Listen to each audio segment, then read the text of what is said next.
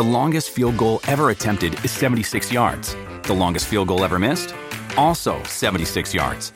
Why bring this up? Because knowing your limits matters, both when you're kicking a field goal and when you gamble. Betting more than you're comfortable with is like trying a 70 yard field goal. It probably won't go well. So set a limit when you gamble and stick to it. Want more helpful tips like this? Go to keepitfunohio.com for games, quizzes, and lots of ways to keep your gambling from getting out of hand.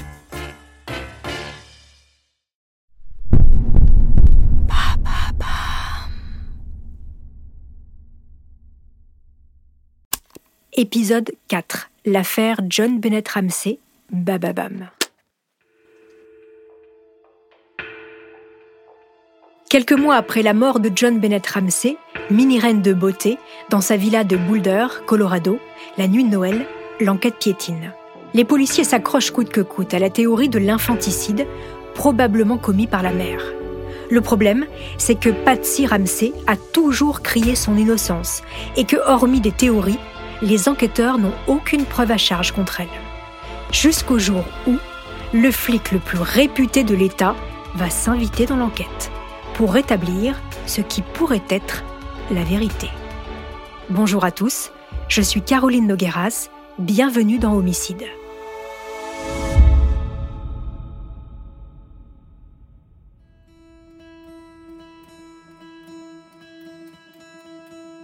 Agacé par cette enquête qui n'aboutit pas, Alex Hunter, le procureur de Boulder, décide de faire appel à un super flic, Lou Smith. Il est l'un des meilleurs détectives de l'État.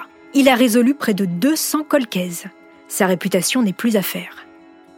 Lou Smith vient de prendre sa retraite, mais il accepte de reprendre du service. Smith démarre son enquête totalement convaincu lui aussi de la culpabilité de John et Patsy. Cette affaire, c'est un huis clos familial. Et comme il le dira à sa fille, à part le Père Noël, je ne vois pas qui aurait pu s'introduire chez les Ramsey cette nuit-là. En quelques jours, Smith pense résoudre son enquête. Sauf que, en se plongeant dans le dossier, le détective va aboutir à une toute autre conclusion.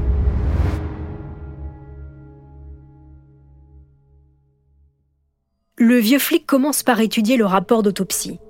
Très vite, il découvre sur les photos du corps de la petite fille des marques sur son visage. Il a déjà vu ces taches dans d'autres dossiers. Et ça ressemble fortement à des cicatrices provoquées par un taser. Comme si quelqu'un avait voulu immobiliser la petite avant de l'emmener au sous-sol. Dans la foulée, Michael Doberson, un spécialiste balistique, va lui aussi analyser les marques. Doberson confirme. Ces traces ont bien été provoquées par un pistolet à impulsion électrique. Smith est à présent persuadé qu'un intrus s'est introduit chez les Ramsey. Oui, car il faut préciser une chose que les policiers n'ont jamais considérée comme important. Le soir du 25 décembre, les Ramsey étaient invités à dîner chez des amis et ils n'ont pas mis l'alarme.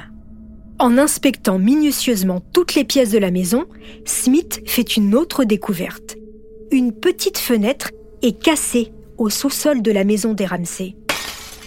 John ne s'en est jamais caché. C'est lui qui l'a cassée volontairement, un soir où il avait perdu ses clés, et il n'a jamais pris le temps de la réparer. Il en a parlé aux policiers, mais ils ne l'ont jamais mentionné dans leur rapport. Mais attendez plutôt la suite. Dans la pièce où John Bennett a été retrouvé, il y a une empreinte de main qui a été prélevée sur la porte et une trace de soulier bien visible au sol, qui ne correspond à aucune chaussure des Ramsey. À l'époque, une soixantaine de délinquants sexuels sont recensés dans un périmètre de quelques kilomètres autour de la résidence des Ramsey. Ça commence à faire beaucoup.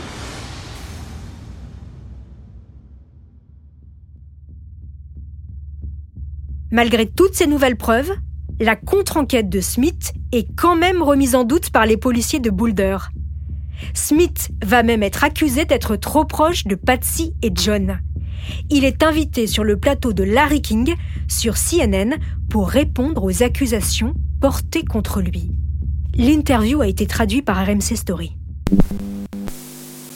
Il vous est arrivé de prier avec eux? Affirmatif. Nous partagions les mêmes croyances. D'accord, et à ces moments, vous êtes toujours officier de police? Affirmatif. D'après moi, il faut être capable de communiquer avec les gens, encore plus si on les suspecte.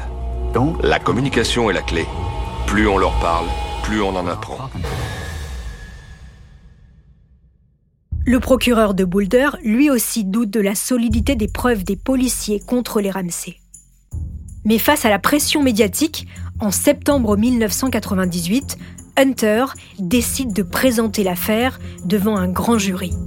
Le grand jury est constitué de 12 citoyens qui entendent toutes les parties avant de décider si oui ou non il y a matière à procès.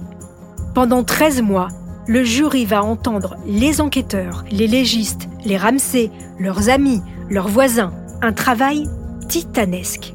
Malgré des divergences au sein des jurés, en octobre 1999, le grand jury rend enfin sa décision. Le procureur l'annonce publiquement. Tous les journaux télévisés retransmettent en direct cette intervention. Mon groupe de travail et moi-même pensons que nous n'avons pas suffisamment d'éléments pour poursuivre les personnes visées dans les dossiers fournis par la police. Aucune poursuite n'est retenue contre John et Patsy Ramsey. Le procès n'aura pas lieu. Les années ont passé, et malgré la décision du procureur de Boulder de ne pas traduire Patsy Ramsey en justice, cette mère reste pour l'opinion publique coupable du meurtre de sa fille. En 2006, Patsy est très malade. Elle souffre d'un cancer.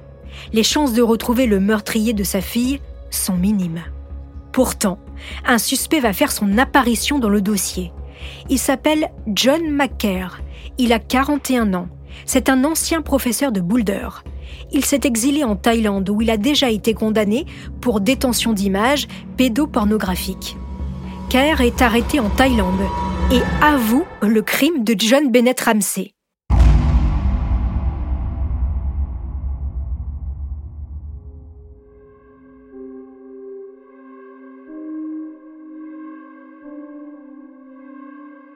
Patsy s'éteint peu de temps après.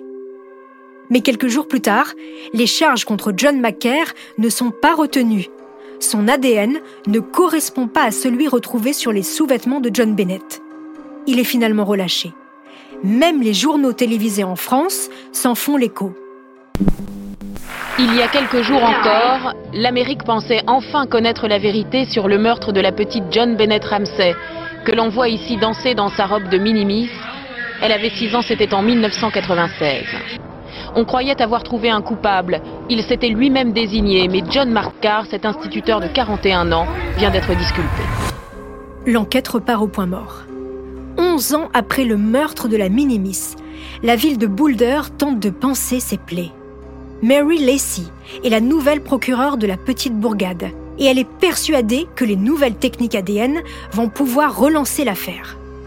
Elle demande alors à un laboratoire ultra spécialisé d'analyser à nouveau les traces ADN retrouvées sur les vêtements de la petite fille. Et cette fois-ci, le laboratoire ne va pas se contenter d'analyser uniquement les sous-vêtements de John Bennett, mais également son bas de pyjama. Les scientifiques vont utiliser une toute nouvelle technique dite du frottement. Si quelqu'un a touché le pyjama de la petite fille, il a forcément laissé de l'ADN dessus.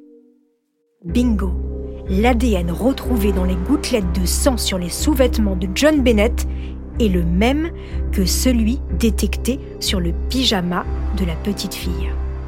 La théorie, rappelez-vous, des policiers du transfert vient de tomber.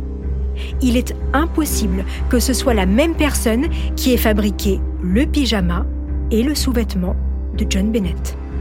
L'ADN retrouvé sur les deux vêtements de la petite est bien le même. Il appartient au tueur et à aucun membre de la famille Ramsey. Le 9 juillet 2008, 12 ans après les faits et deux ans après la mort de Patsy, la procureure de Boulder présente des excuses officielles pour le calvaire enduré par les Ramsey pendant l'enquête. Elle disculpe totalement la famille du meurtre de John Bennett. La police de Boulder, elle, ne leur a jamais fait son mea culpa. John a refait sa vie Burke, lui, continue de crier son innocence et celle de ses parents. Malgré les progrès de la police scientifique, plus de 25 ans après le drame, le mystère de la mort de John Bennett reste entier.